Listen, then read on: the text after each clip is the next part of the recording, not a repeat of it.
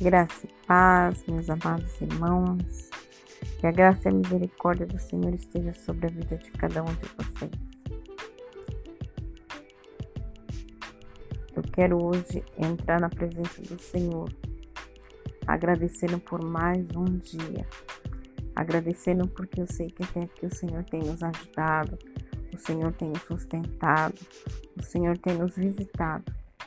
E em nome do Senhor Jesus Cristo, eu quero louvar a Deus por cada minuto, por cada vida.